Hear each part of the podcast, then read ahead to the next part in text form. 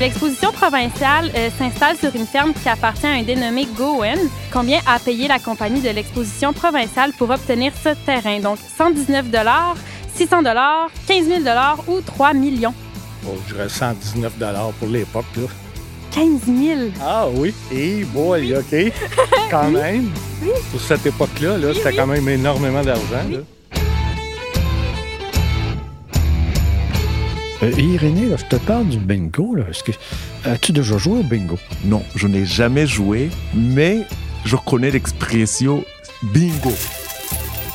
Ici Irénée Routema. Je suis journaliste indépendant et passionné d'histoire.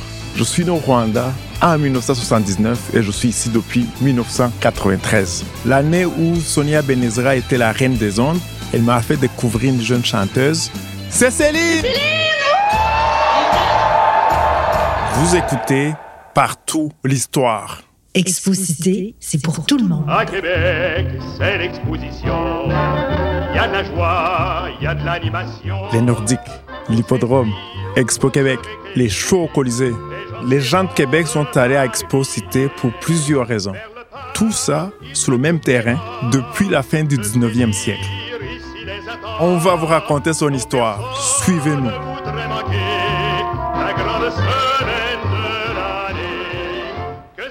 Moi, c'est dans les années 1960. J'avais été à l'expo comme à chaque année, puis j'étais seule avec mes amis. Puis là, moi, c'est un toutou que je voulais gagner. C'était les palettes. Puis figurez-vous donc, j'en ai gagné un. Après trois, je vous salue Marie. Autre temps. les amoureux, c'était vers 15 ans, 14-15 ans. Là, on a fait un tour pour voir l'heureux élu. Et? C'est arrivé, mais savez-vous quoi? Moi, c'était le gars qui travaillait pour faire gagner des affaires. J'ai réuni un panel de fans finis d'Expo Québec, qui était la grande exposition annuelle à la fin du mois d'août. André Chouinard, 68 ans maintenant. Muriel Cyr, 71 ans. André Bichot, 72. Je suis né en Afrique et vous n'êtes pas des vieux. Vous êtes des sages, ah. Ah, des bibliothèques vivantes. Et Jean-Thomas Grandtam, 35 ans. C'est toi le plus jeune, là? C'est moi le plus jeune. J'en ai douté avec les souvenirs, on le voit aussi. Mes souvenirs, c'est des années 90, début 2000. Donc, c'est le moins sage. C'est ça. moi, Expo Québec, mon expérience est mitigée parce que c'est la première fois que j'allais dans un manège et j'y ai laissé un souvenir. À l'expo, on a le meilleur. C'est vraiment l'événement français. Les Québécois n'oublient jamais. L'historien Jean-Marie Lobel raconte l'histoire des jeux et des manèges à Expo Cité. En 1898, on l'a le côté forain. Là. Et ça, ça nous est venu des États-Unis. Le côté forain, au début, c'est des, des petits kiosques avec des tirs d'adresse. Tirer des dards, tirer des balles dans des bidons de lait, des concours d'adresse pour gagner des prix. Euh, des toutous? Des... au début, on n'a pas de toutous, mais on donne, on donne toutes sortes de prix au début. Le, côté forain a compté de 1912. Là, on a un côté forain aussi avec tous les amusements, ce qu'on appelle à l'époque les amusements mécaniques, qu'on appelle aujourd'hui les manèges. Et ça, ça nous est venu des États-Unis. Ça a pris forme aux États-Unis à compter des années 1870. Les montagnes russes, tout ça a pris forme graduellement. Et nous, on a cela à Québec. Et surtout à compter de 1912, on les a. Ça nous a emmenés par des Américains. Et à compter de 1956 arrive Beauce Carnaval.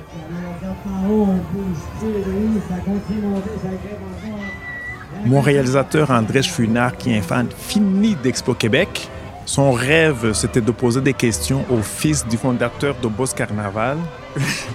Il a fait un coup d'État et je lui ai passé le micro.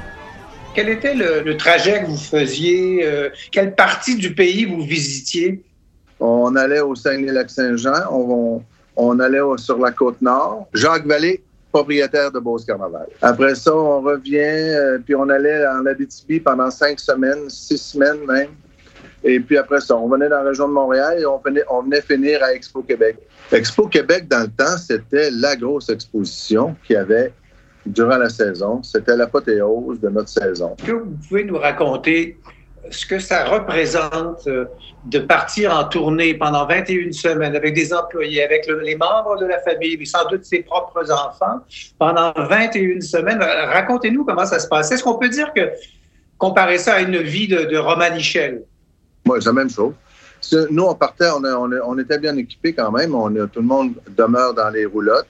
Le- les employés aussi. euh, on, on- on déplace une petite ville d'un endroit à l'autre. C'est pas compliqué. Alors, on, on pack les petits. Moi, quand, quand j'ai eu mes enfants à bas âge, on les a fait garder parce qu'ils étaient trop petits, puis on n'était pas nombreux pour, pour administrer. Et puis, on, on est parti euh, seul. Quand les enfants étaient assez vieux pour être autonomes, euh, on les ramenait avec nous euh, dans la roulotte. On passait tout l'été ensemble euh, dans la roulotte. Et puis, c'est ça. Les jeunes s'amusent. Quand les enfants ont commencé à suivre, il y avait de la place pour eux. Et puis, on, quand on se positionne sur un terrain, on arrange le bureau, les roulottes administratives ensemble. Et puis, ça fait comme un genre de petit parc là, pour que les jeunes, les jeunes puissent jouer puis s'amuser en sécurité. Dans le temps, avec euh, les trois enfants, j'avais une roulotte euh, euh, qui avait à peu près 32 pieds, à peu près. Et puis, on avait on réussi à avoir trois lits en arrière pour les jeunes. Jean-Thomas, c'est quoi Expo Québec pour toi? Ben, c'est sûr que je suis le plus jeune du panel. Moi, le euh, Expo Québec, c'était la fin de l'été. C'était la dernière euh, festivité avant le retour à l'école. Moi, c'était plus au tournage, je dirais fin années 90, tournant 2000. Euh, fait que c'est vraiment d'aller se promener avec les amis, d'aller pendant une dizaine de jours, c'est des spectacles. C'est beaucoup, moi aussi, les jeux de forain. En famille, je me souviens très, très jeune avec la famille, une grosse poignée de change. Et là, on allait jouer dans des, des, des, des jeux de forain pour aller essayer de gagner des toutous pour les enfants de la famille. Fait que c'est vraiment ces souvenirs-là de juste avant l'école, dernier, dernier moment d'été qu'on profitait avant la rentrée. Ah, moi, j'ai beaucoup de, de souvenirs de l'expo. Le, le premier qui disait pour les jeunes du Moilou, c'était les, les, les, les grandes lumières antiaériennes de, de, de l'armée. Les autres, ils envoyaient ça dans, dans les airs là, le soir, de sorte que toute la ville, partout, on savait que l'expo était commencée à cause de ça. Ça faisait partie de ça. Pour toi, André Michaud, c'est une histoire de télévision aussi. De télévision aussi, oui, c'est ça. Quand c'est sorti les télévisions en couleur, ben on n'en avait pas encore, mais dans le pavillon du commerce, c'était plein de commerçants qui annonçaient leurs produits, dont des télés en couleur. Puis on avait été un dimanche, entre autres, pour c'était le Rolling Stone qui passait à Ed Sullivan pour Painted Black. Live from New York, it's the Ed Sullivan Show. The Rolling I see my riddle and I want it painted black. On avait été, puis il y avait plein de jeunes qui allaient pour ça aussi cette fois-là.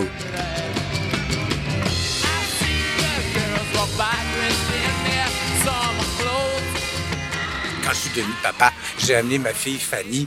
Euh, on, a tous fait ça un peu, là, euh, amener nos enfants aussi. Et je me souviens d'un, manège où euh, tu t'assoyais dans une espèce de banquette, là, puis tu, risquais de frapper toutes les banquettes qui se fonçaient les unes après les autres, puis ça allait très vite. Et c'était l'occasion de pousser un...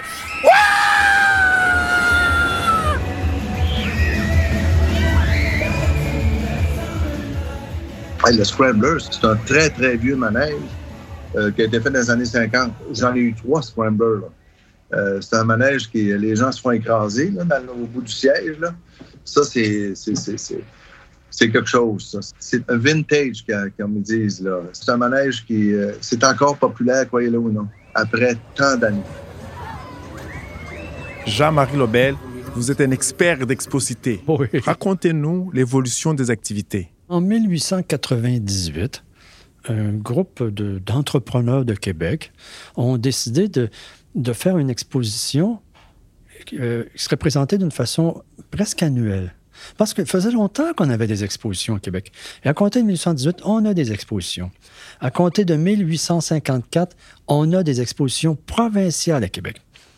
Mais c'est en alternance avec Montréal. Dans les années 1890, les hommes d'affaires de Québec ont dit ça nous prend une exposition annuelle. Alors, ils ont créé la Compagnie de l'Exposition, qui a organisé des expositions à compter de 1894 et à compter de 1898 sur les terrains actuels d'Exposité. Parce que la Compagnie de l'Exposition a acheté la ferme Gowan pour avoir un lieu permanent pour tenir des expositions. Et c'est acquis par la Ville de Québec. La municipalité de Québec en devient propriétaire en 1912 et transforme la compagnie d'exposition en commission de l'exposition provinciale.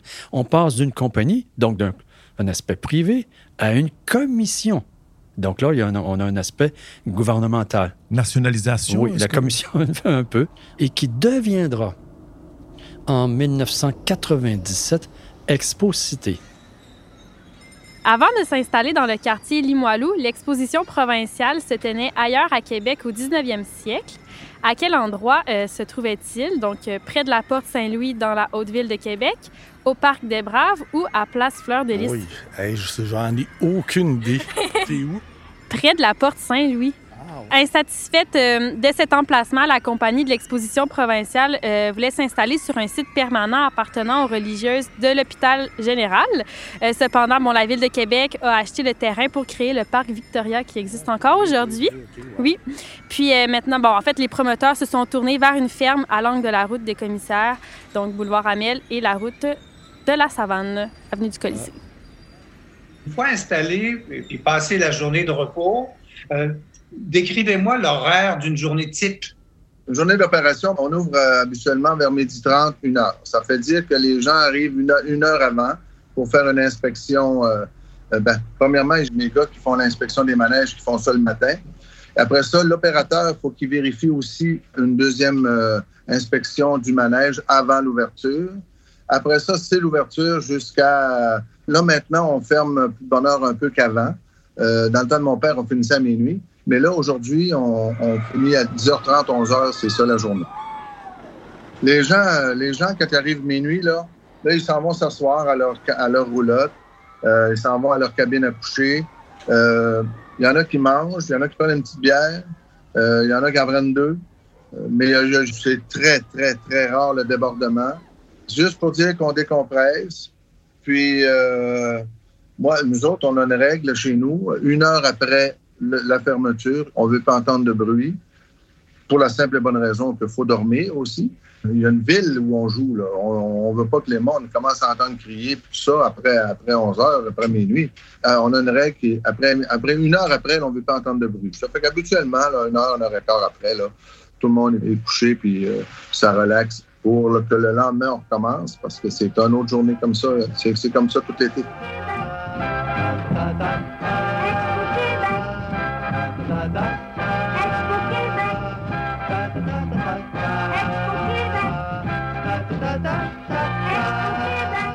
Alliez-vous voir les concours d'animaux?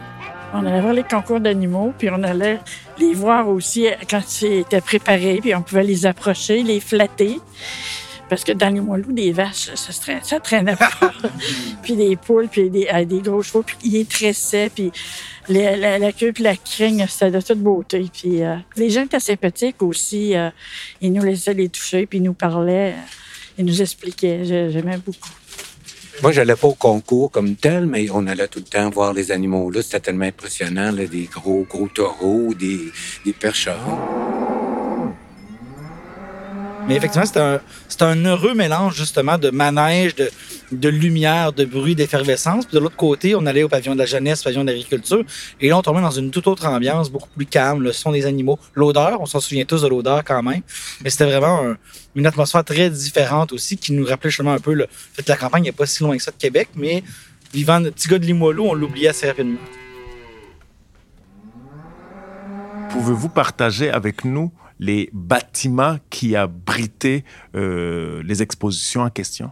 Sur les terrains d'exposité, qu'on a d'abord appelé le parc de l'exposition, en 1898, on a construit les premiers grands bâtiments. C'est monsieur l'architecte de Québec, l'architecte Petrie, qui construit un grand palais du commerce avec des tourelles. C'est copié sur des édifices qu'il y avait dans des parcs d'exposition aux États-Unis. Et puis, il construit le- la grande estrade pour l'hippodrome. Le parc l'exposition va être ouvert tout l'été. On y va voir les courses de chevaux. Et puis, au mois d'août, à la fin du mois d'août, ben là, on organise l'exposition provinciale, mais on s'y rend tout l'été. Et c'est pour ça que, dès 1898, le tramway de Québec va au parc d'exposition. On pouvait s'y rendre en tramway. Et l'hippodrome était très populaire et, et jusqu'à sa fermeture en 2013. là. Donc, euh, ça tenait les lieux occupés. Et pouvez-vous me parler donc de le hockey, du Colisée? Oh, je vais remonter plus loin que ça dans le temps, alors. Alors, euh, le- notre tout premier arena où les Bulldogs ont gagné leur Coupe Stanley 1912-1913, il est près de la Porte Saint-Louis. Après, on a l'Arena de Québec, qui est près du stade municipal de baseball. Lorsqu'il a brûlé en 1942, il a fallu trouver un lieu rapidement pour aller jouer au hockey, parce qu'on avait une équipe importante à Québec, les Castors.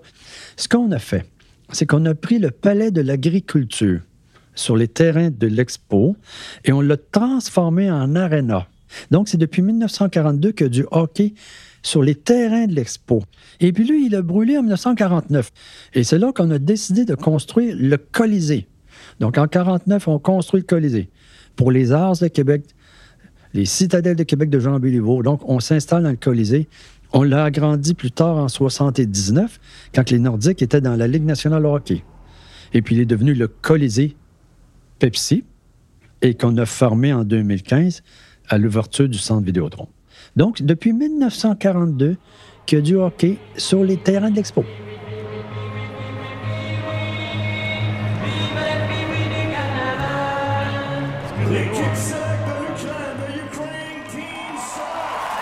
Dans les années euh, 70, là, c'était, autre chose. C'était, autre chose. La gang, la de Montréal et la gang de la Beauce, c'était deux choses très différentes. Mais avec le temps, ça s'est épuré. Et maintenant, ce sont nos notre personnel qui s'occupe des jeux comptoirs. Il y avait un jeu où il y avait des, des, des quilles hein, qui étaient une sur l'autre, puis il fallait avec une balle les faire tomber, puis c'était bien difficile. Est-ce que ces, ces quilles-là étaient, étaient- est-ce que c'était truqué avec du sable dedans pour que ce soit plus difficile à faire tomber? Le trucage des jeux comptoirs, c'était l'opérateur qui pouvait le faire, mais ça, c'est avant la régie des loteries. La, police avait décidé qu'elle embarquait là-dedans, puis c'était une maudite bonne affaire. C'était l'opérateur qui pouvait contrôler si tu gagnais ou non. Hey, moi, dans le temps, dans le temps M. Chouinard, il y avait des jeux comptoirs avec, des, hommes de main à chaque côté, dans le temps. Fait que si, mettons, euh, M. André Chouinard euh, vient jouer, c'est un exemple que je donne, là, hein, il vient jouer, et puis les gars s'aperçoivent que M. Chouinard a de l'argent et qu'il il est euh, accro un petit peu au jeu. Il s'arrangeait pour que vous restiez là, puis que vous repartiez, puis qu'il vous reste à peu près juste, euh, vous vous achetez un coke. Il s'arrangeait de même. Hey, non, c'était quelque chose, là, un peu.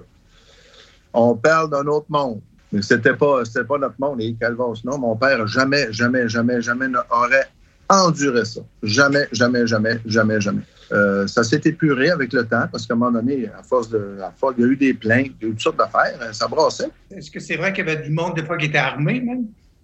Ah, mon Dieu. Euh, je vais vous conter une anecdote. À un moment donné, on faisait le plan. J'avais 16-17 ans. On plaçait les jeux comptoirs. Je ne sais pas comment ça. Moi, je suis, au bout du tape, là, du, du galon, parce que c'était un galon mesuré qu'on déroulait. Et puis, euh, je ne sais pas par quel hasard, les euh, opérateurs de jeux comptoirs, eux autres, qui étaient leur, euh, leur emplacement est là. faut pas qu'elle bouge d'un centimètre. Là, ben, moi, ça fait, ça fait pas longtemps je fais le plan là, avec le monsieur qui. euh, je me demandais pourtant pourquoi il y avait des bouncers. Je l'ai su. Fait que moi, je suis au bout du tape, puis lui, il mesure, puis on fait des marques à terre. Puis d'un coup, l'opérateur qui arrive, puis qui il arrive, puis il dit euh, Mon jeu est à un mètre trop par, trop, trop par là. Ben là, ça se peut pas, on a commencé au même endroit. Il sort un revolver, un petit revolver. Puis il le met à côté de lui, puis il dit euh, Je suis mieux de revenir où j'étais. C'était comme ça. L'architecture de- de- des bâtiments en question, euh, est-ce que vous pouvez me la décrire? Les édifices des terrains d'expo, c'est c'est de l'architecture qu'on pourrait appeler l'architecture expo. C'est fait pour des terrains d'expo. Vous prenez comme en 1913, on a fait un beau pavillon qu'on appelle aujourd'hui le, le pavillon euh, le Napoléon Drouin. Il y a un beau pavillon, là. Mais il est le style expo, comme on avait sur les terrains d'exposition aux États-Unis ou en Europe, avec une belle toiture là, qui, qui fait festive un peu. Vous Et- êtes un poète euh, historien. et puis, vous savez, quand, quand on a fait l'hippodrome, ben, on lui a donné une belle façade avec deux tours à l'avant, deux tours. Ça, ça donnait un côté majestueux à l'hippodrome. C'est un lieu, le parc d'Expo, c'est un lieu d'amusement.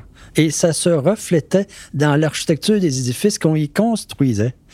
Parce que le fameux palais d'agriculture de 1931, la façade, c'était une belle façade un peu hors déco, mais qui faisait un peu festive.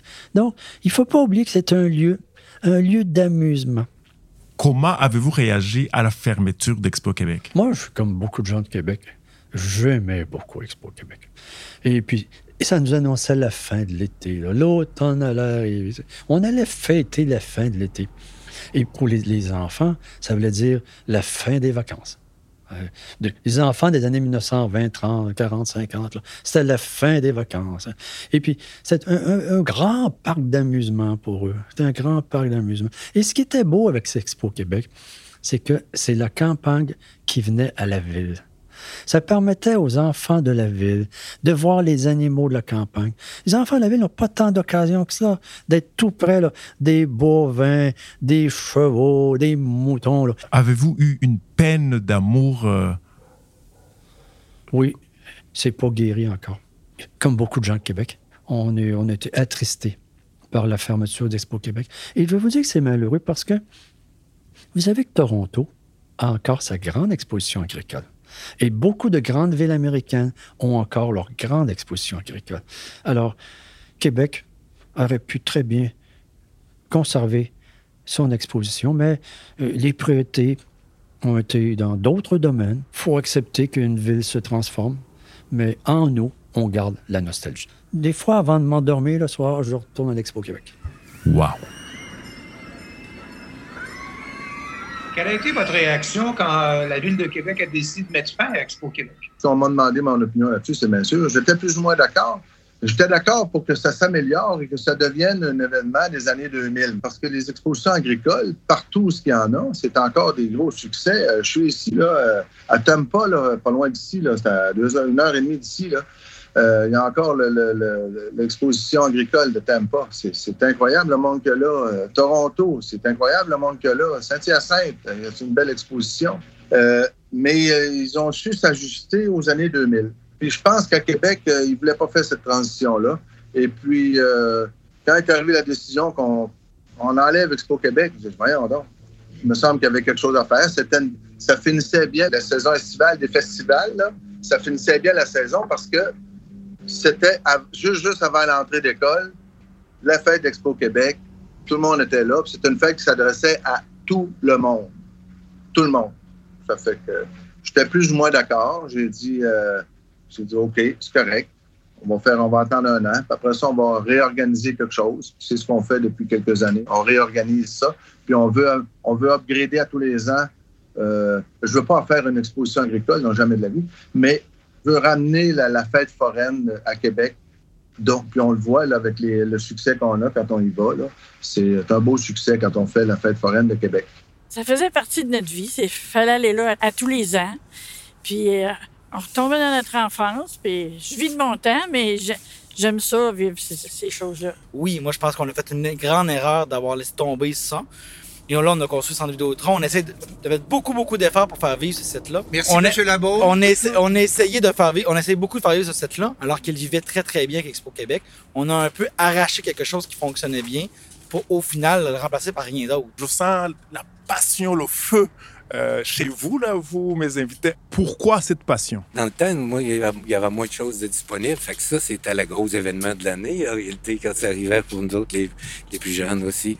Et d'ailleurs, on allait là pour courir les filles. T'as pas fait ça, toi, Irénée? Euh... Monsieur André, je vais répondre à la question. Moi, mon terrain de séduction, c'était la Grande Allée. Dagobert? Euh, Dagobert, euh, Maurice. euh, après ça, il y avait eu le Vogue aussi. Tu es hors sujet, là. On fait pas de balado sur la Grande Allée, là.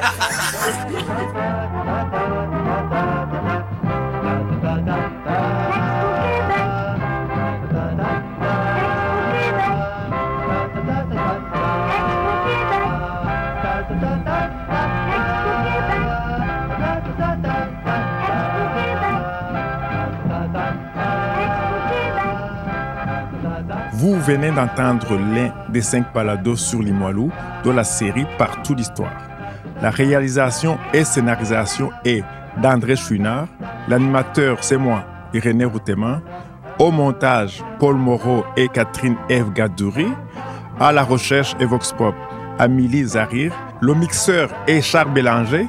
C'est une production des radios à roulettes pour la Société d'histoire de Sillery et la Société historique de Limoilou. On a aussi produit cinq balados sur l'histoire de Sillery. Écoutez-les, vous m'en donnerez des nouvelles.